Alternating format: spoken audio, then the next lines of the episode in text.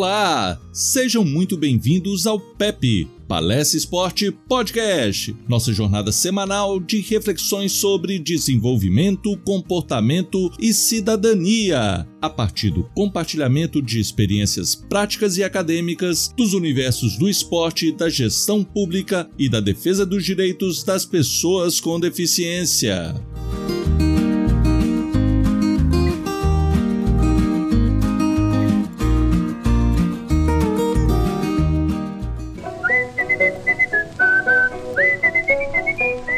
Está no ar o PEP. Palestra Esporte Podcast. Com Luiz Villani.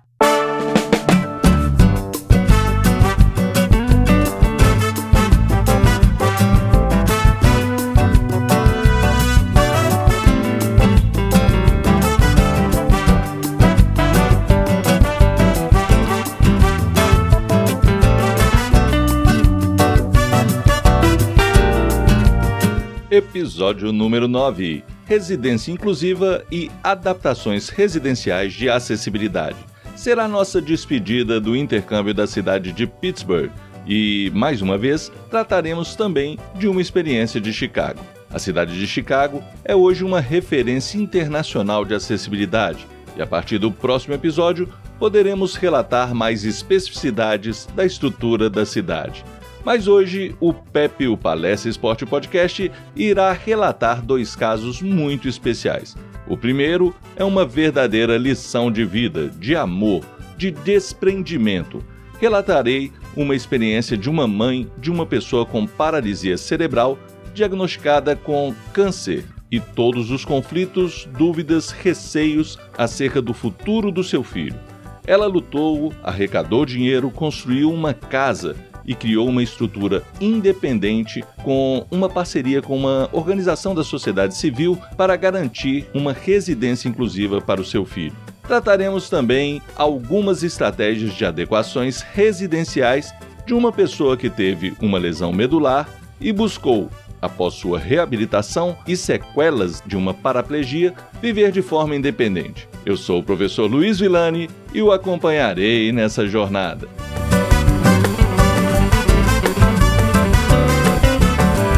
Muito bem, muito bem. Eu conheço milhares de famílias de pessoas com deficiência que sempre relataram a preocupação com o filho na perspectiva da ausência dos pais. São pessoas com as quais tive a oportunidade de conviver quando seus filhos foram meus alunos ou atletas. Hoje, na Diretoria de Políticas para as Pessoas com Deficiência, constatei que essa é uma preocupação quase que universal. Quantas vezes escutei mães relatarem a preocupação que elas possuem de morrer? São casos mais intensos em processos de filhos com maior dependência, mas não é só nesses casos. Essa é uma preocupação legítima, é um problema que demanda políticas públicas mais incisivas. Sei de casos, inclusive, em que as famílias não aguentaram, não tiveram estrutura para manter o filho sob sua guarda. São verdadeiros conflitos, casos extremos, mas que acontecem. Temos também casos de pessoas com deficiência abandonadas, sem vínculos familiares, e esses eram então os casos de institucionalização no Brasil. Ao longo do tempo, as políticas públicas evoluíram, buscaram meios alternativos com estruturas mais acolhedoras para representar uma vida inclusiva. Este acolhimento, no caso de pessoas com deficiência no Brasil, é denominado residência inclusiva. É um serviço previsto no Sistema Único de Assistência Social, o SUAS, e prevê o estabelecimento de casas para no máximo 10 acolhidos com estrutura de assistente social, psicólogo e pessoal de apoio para a devida estrutura de alimentação e segurança desses espaços. É algo muito complexo, são processos que estamos a cada dia compreendendo melhor, aprimorando e ainda tem muito que avançar, mas considero um avanço sobremaneira por dispor de uma estrutura mais estratégica para o fortalecimento de vínculos entre os acolhidos e profissionais que dedicam a esses espaços.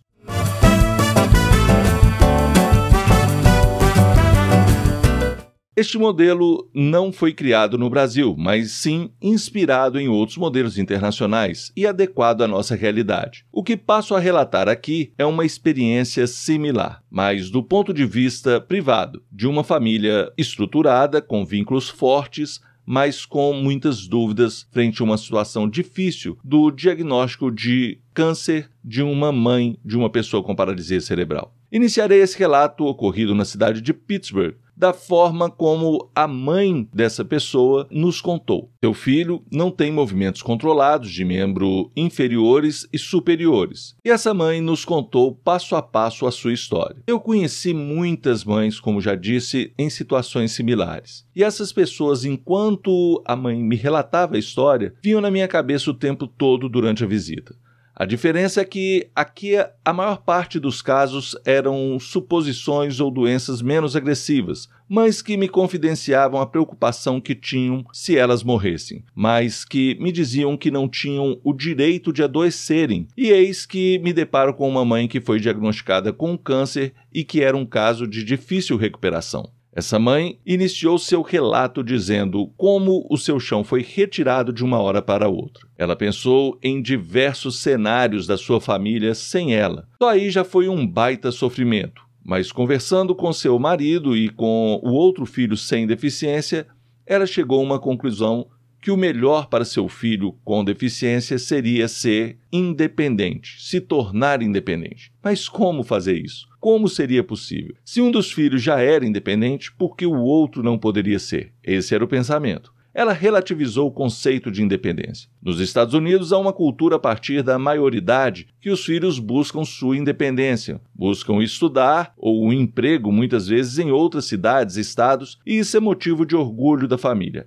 faz parte da cultura. Aqui é um pouco diferente e temos que relativizar essa questão. Mas o que essa mãe pensou é que ela precisaria criar uma estrutura para que seu filho pudesse ter as mesmas oportunidades que outras pessoas de morar de forma independente dos pais. Ela pensou em promover sua adaptação longe dela. Em sua ausência, isso faria grande diferença. Gente, é uma decisão muito difícil. Como o Pepe não trata de dramas, mas de realidades, eu já adianto aqui que essa mulher guerreira, autêntica, corajosa, se mostrou ainda mais forte e venceu o câncer. Mas desde o início do diagnóstico e a partir dessa reflexão, ela lutou e construiu a independência do seu filho. A solução que ela encontrou foi investir em uma parceria muito alternativa, mas muito interessante. Ela buscou uma instituição que trabalha no acolhimento de pessoas com deficiência e propôs um projeto alternativo projetou a construção de uma casa. Chegaram à conclusão que é comum jovens morar com outras pessoas, dividirem a residência e que isso poderia ser viável. Por exemplo, a ideia era que a casa abrigasse três pessoas. Dessa forma, ela buscou investir na compra de um terreno e na construção de uma casa. Ela estabeleceu um contrato com a organização que ela doaria a casa para eles, mas eles iriam ofertar os serviços que faziam na instituição para manter a casa, os três hóspedes. E em sua ausência, o filho teria direito a morar por toda a vida nessa casa nas mesmas condições que ela estava propondo. Desafio aceito, ela buscou mecanismos para construir essa casa. Arrecadou recursos, fez campanha, comprou o lote e planejou cada detalhe da mesma chamou de residência inclusiva. Por isso, expliquei que temos um modelo similar aqui no Brasil, mas que não trata da mesma coisa. Claro que o que trago agora ao descrever essa casa significa um avanço ainda maior, um modelo para o futuro, algo que possa inspirar novas adequações do que temos hoje aqui como proposta e possibilidades. Mas nem tudo é fácil. Ela escolheu um bairro próximo de uma escola onde ela trabalhou durante anos um local em que ela conhecia a comunidade, conseguiu arrecadar e iniciou o projeto. A primeira barreira foi da própria comunidade. Ao descobrir a finalidade daquela construção, pessoas se reuniram em grupos e tentaram embargar seu projeto, sua obra, sua construção. Alegavam que não era um local destinado à construção de uma instituição, mas não se tratava de uma instituição.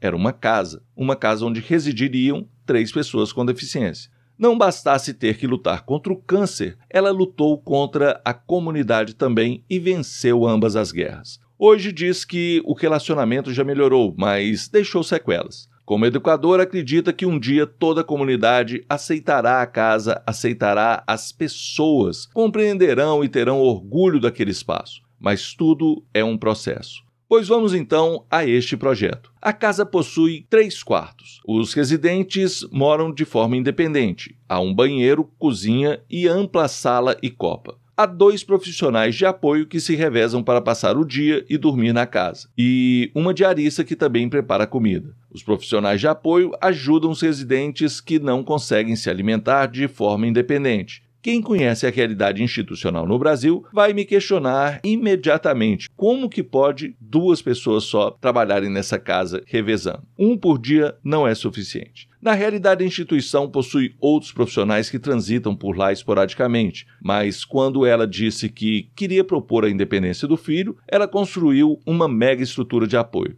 Cada residente possui um aparelho de transferência. É um aparelho elétrico, suspenso, uma espécie de levantador de cadeiras. Aliás, pode ser acoplado em diferentes estruturas, em que a pessoa é transferida dessa estrutura para sua cadeira, pode inclusive ser transferida para a cama, para o sofá, para a banheira. No caso da banheira, existe uma cadeira específica. Esses aparelhos ficam então suspensos em um trilho que circula por todos os espaços da casa. Quando precisam fazer curva em 90 graus, há um sistema automático de conexão para que não fique preso, então ele anda fluidamente. As cadeiras são acionadas e suspendidas eletronicamente após os profissionais acionarem os cintos de segurança e prenderem devidamente as pessoas. Visitamos cada um dos quartos. Além do seu filho, a residência inclusive abriga outras duas jovens ela descobriu uma história de uma jovem negra com paralisia cerebral abandonada de quaisquer cuidados e a adotou. Há também uma outra jovem sem vínculos familiares que foi indicada pela própria instituição. Essa, inclusive, possui mais independência, consegue falar, se desloca em uma cadeira motorizada e trabalha. É funcionária do clube de futebol americano, os Steelers, aquele mesmo que nós fomos assistir o jogo, por isso, ela também é uma apaixonada pelo time. Inclusive, eu passei a ser um torcedor dos Steelers depois de conhecer toda essa história. Para que essa jovem possa ir ao trabalho de uma forma independente, a Prefeitura de Pittsburgh dispõe de um sistema de transportes para pessoas com graves sequelas de mobilidade. É uma van adaptada. Ela pega essa menina pela manhã em casa e leva para o trabalho. E pela tarde eles a pegam de volta no trabalho e a levam pela casa. Os horários são previamente agendados.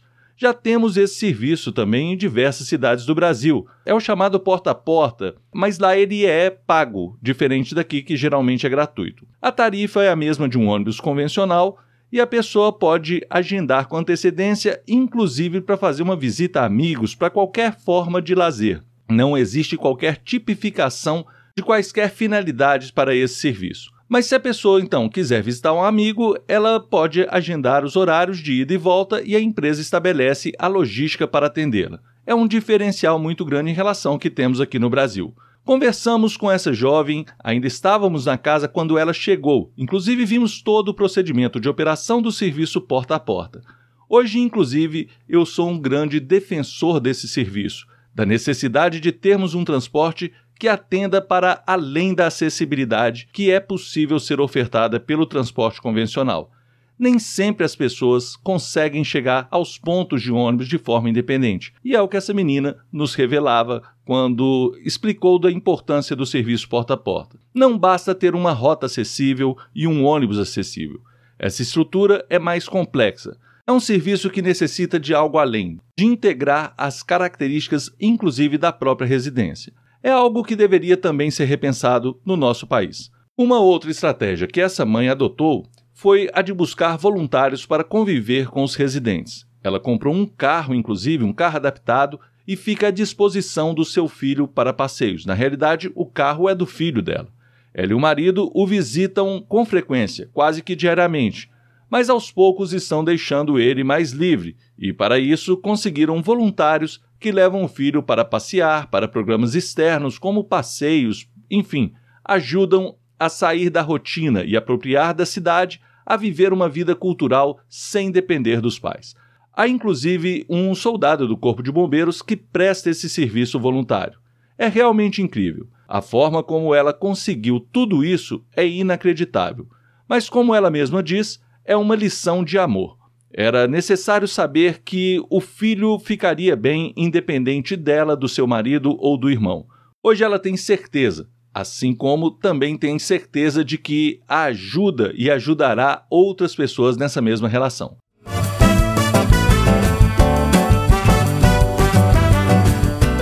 Mas, para além dessa residência inclusiva, quando falamos de independência, há muitas outras estruturas de acessibilidades para adequar.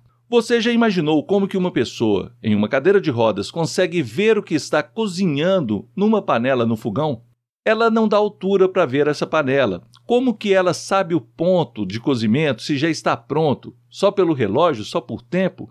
Poderiam me dizer que ela pode improvisar um fogão mais baixo, isso atenderia. Mas, por exemplo, no caso dessa pessoa ser casada, a esposa e não ter alguma deficiência, eles teriam dificuldade de compartilhar o fogão. Não seria adequado ou para um ou para outro. Na realidade, a solução tem que ser outra. Hoje, a regra de acessibilidade é encontrar soluções universais, aquelas que atendam todas as pessoas.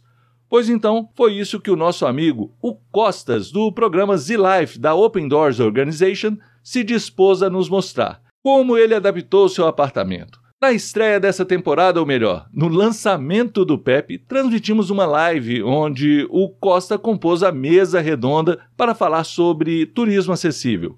Pois bem, gente, esse cara aprontou conosco lá em Chicago. Nos fez sair num frio absurdo para compreender como que é a cultura da cidade, interagir com a galera, inclusive em tempos de frio.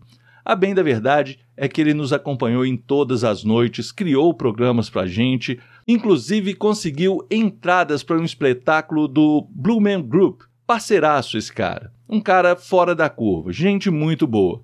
E foi ele quem nos recebeu então na programação oficial para apresentar o seu apartamento, a sua casa, como ele adequou o apartamento que comprou pensando na sua autonomia para viver sozinho. E também na reversibilidade para não desvalorizar quando necessitar ou se ele quiser vender o apartamento. Ainda iremos falar sobre o Instituto de Reabilitação de Chicago, simplesmente um dos melhores do mundo. Nossa senadora Mara Gabrilli, inclusive, foi reabilitada lá. E é uma estrutura de outro mundo mesmo. Vou relatar essa experiência nos próximos episódios, mas estou me referindo ao Instituto agora, pois tudo que o Costas nos mostrou é fruto do trabalho desenvolvido das orientações que são repassadas nesse Instituto de Reabilitação.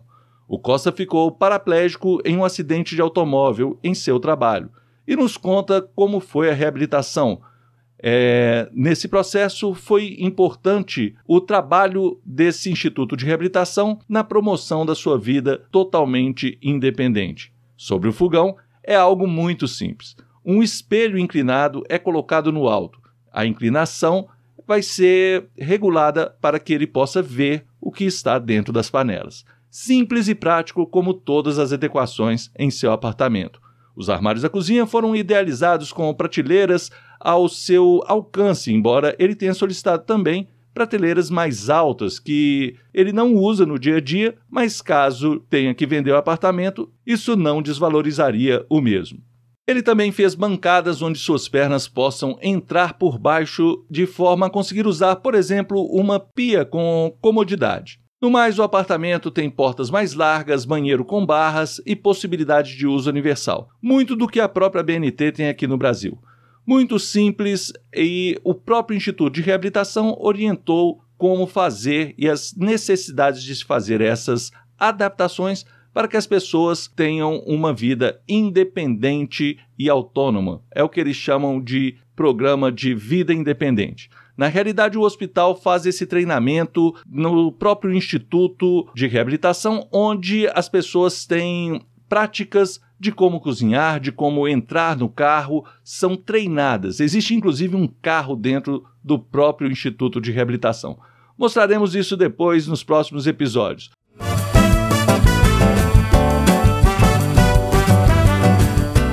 Mas a ideia é mostrar que é tudo simples, objetivo, mas que faz toda a diferença quando bem pensado, quando devidamente orientado para as pessoas conforme as suas necessidades. Cada vez mais produtos e soluções serão construídas e devem ser pensadas o uso sem a necessidade de adequação. Algo que possa ser usado por qualquer pessoa, seja em uma cadeira de rodas, seja uma criança, uma pessoa com nanismo, um idoso, uma pessoa muito alta, por exemplo. As soluções devem ser para todos. É uma nova concepção de mundo, de modernidade. São soluções mais lógicas e que, em longo prazo, traz consideráveis economias. Em curto prazo, Pode-se pensar que não seria necessário, mas essas soluções garantem a autonomia de toda a população, considerando-se toda a nossa diversidade. É um passo além, mas que já está em curso.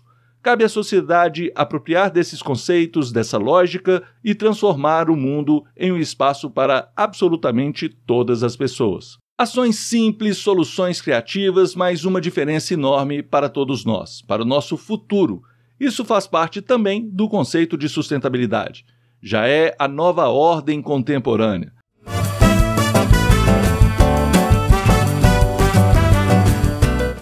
No próximo episódio, finalmente dedicaremos exclusivamente aos encontros de Chicago. Venho fazendo propaganda ao longo dos episódios, mas é porque tem algo que realmente inspira. Já imaginaram que Chicago foi uma concorrente do Rio de Janeiro para sediar os Jogos Olímpicos e Paralímpicos em 2016, não sei se vocês conseguem perceber o legado do Rio. Talvez alguns sim, outros podem falar que ficaram decepcionados, muita coisa não funciona bem, etc. Há muitas críticas e decepções e essa é a verdade. Pois Chicago deixou um legado da candidatura. Pensou-se em um legado antes mesmo da cidade ser escolhida como sede dos Jogos Olímpicos e Paralímpicos, que acabou não acontecendo.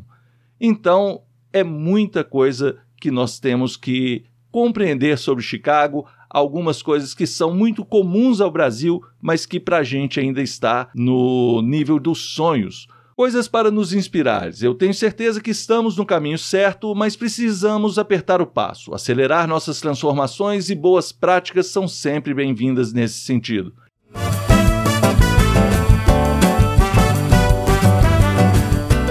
Espero que tenham gostado do nosso episódio de hoje. Mantenham contato com o Pepe, sugira temas. Já estamos chegando ao final da nossa primeira temporada. Mais alguns episódios e faremos uma avaliação final, uma grande síntese para saltarmos para outras experiências profissionais que faço questão de compartilhar aqui.